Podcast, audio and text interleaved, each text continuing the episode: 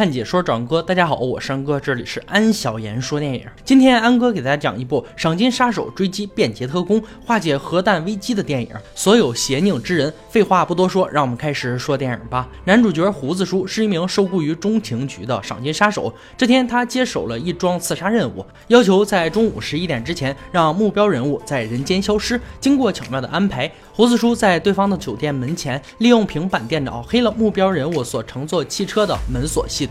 掐准时间，在中控锁启动的那一刹那，打开车门，干净利索的几枪就结束了对方的性命。完成任务的胡子叔来到撤退地点，准备回家的时候，却被告知他要去伦敦执行一项更艰巨的任务。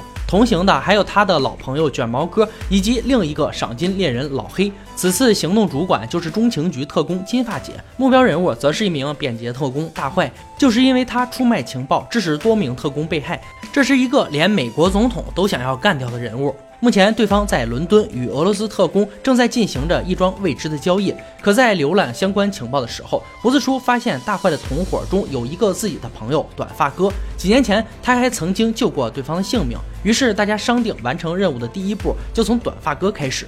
在小酒馆里，几人见到短发哥之后，没有过多寒暄。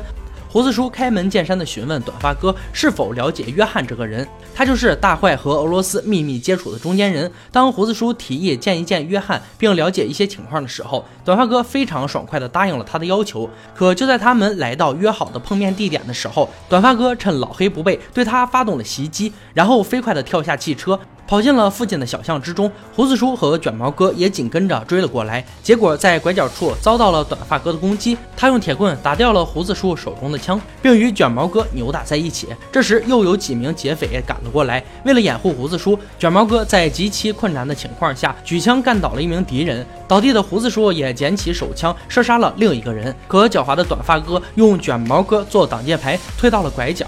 就在胡子叔的面前，用匕首刺死了卷毛哥，然后逃走了。眼看着卷毛哥已经壮烈牺牲，在敌情不明的情况下，为了避免造成更大的伤亡，不得已的胡子叔只能在随后接应而来的老黑的掩护下，二人交替撤退。最终在警方赶来之前，开车离开了现场。另一边，大坏已经知道了中情局派赏金杀手来杀自己，在短发哥等人的保护下，准备坐船离开。在路上，他告诉短发哥，这次行动的主管就是金发姐。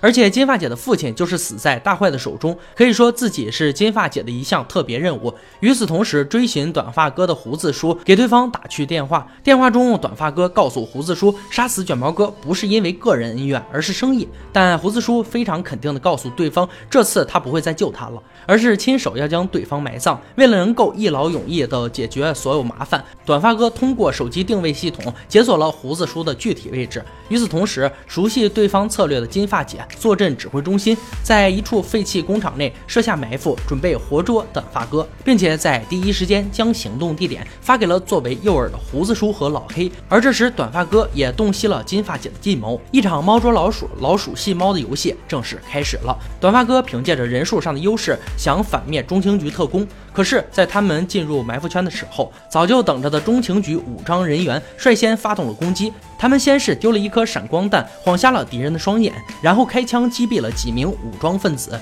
随后，胡子叔和老黑快速赶到视线受创的短发哥身边，干净利落地打倒并俘虏了对方。可惜，在激烈的枪战过程中，金发姐安排的手下被消灭，而快速撤退中的老黑被对方打中倒地。短发哥趁着胡子叔回身射击掩护老黑的间隙逃走了。眼看寡不敌众，任务失败，胡子叔只能暂时带着受伤的老黑撤退。但他们不愧是战术素养过硬的赏金杀手。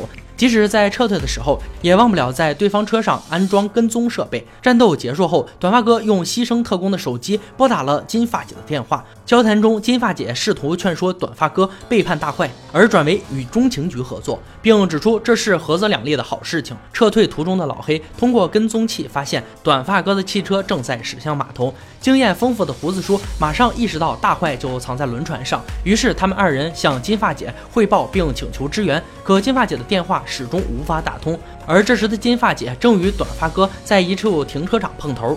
两个异常聪明狡猾的人说话直截了当。他告诉金发姐，大坏和俄罗斯交易的物品是战术核弹头，并且他愿意将大坏直接交到金发姐手中。金发姐则承诺支付给短发哥一百万美元的人头费。同时抹去短发哥在中情局系统内的一级通缉记录。随后，金发姐交代短发哥把胡子叔和老黑一起解决掉。电话联系不上金发姐的胡子叔和老黑直接采取了行动。可出乎他们意料的事情还是发生了。在干掉对方的两名保镖之后，通过逼问却得知了大坏根本不在轮船上。意识到上当的两人马上撤退，可还是不幸的落入了对方的陷阱之中。短发哥带领手下将他们二人团团包围，不得已，二人只好且战且退，并利用建筑垃圾的掩护与对方展开了激烈的对攻战。激战中，老黑和胡子叔充分发挥了战术素养过硬的特长，一点点的缩小着己方和敌人的差距。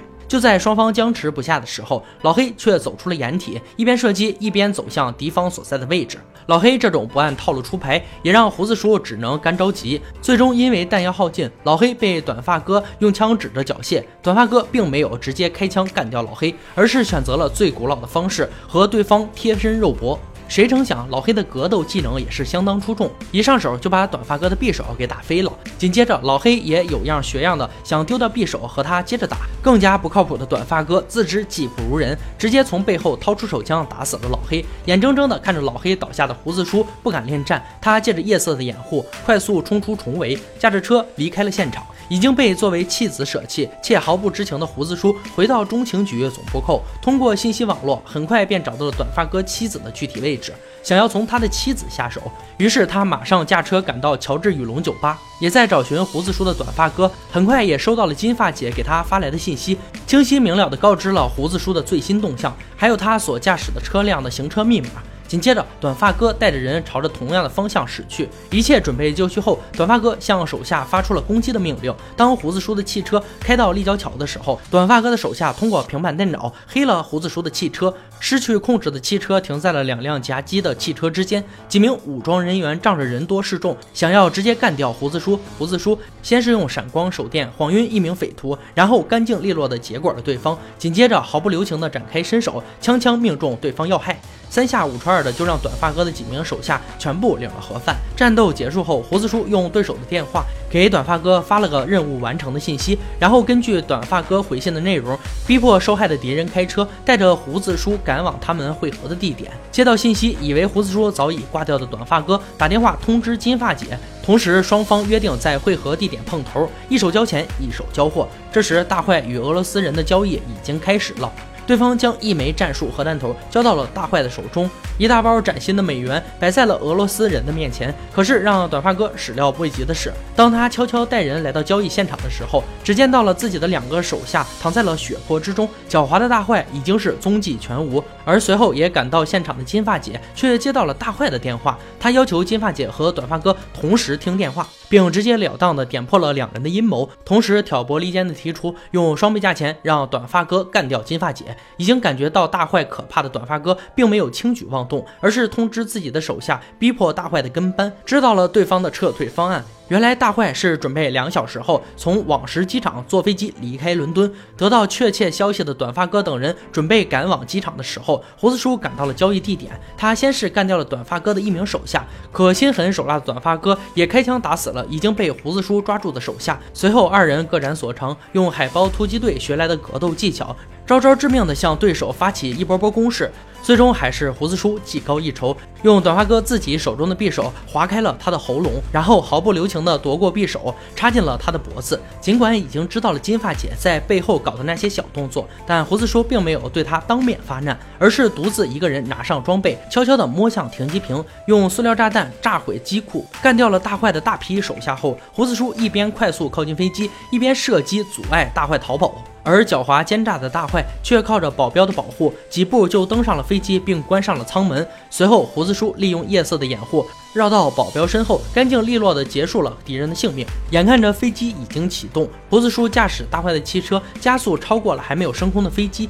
横在跑道上，迫使大坏的飞机停了下来。最终的决战在夜晚的停机坪上展开了。胡子叔与随后赶来的金发姐一起向大坏开枪射击。不幸的是，就在金发姐击毙大坏保镖的那一刹那，大坏向他连开数枪，金发姐倒在了血泊之中。胡子叔抓住机会，也向大坏射出了愤怒的子弹。这个狡猾奸诈的叛国者终于被赏金杀手干掉了。随后，胡子叔坐上大坏的飞机，赶回了亲人的身边。电影到这里也就结束了。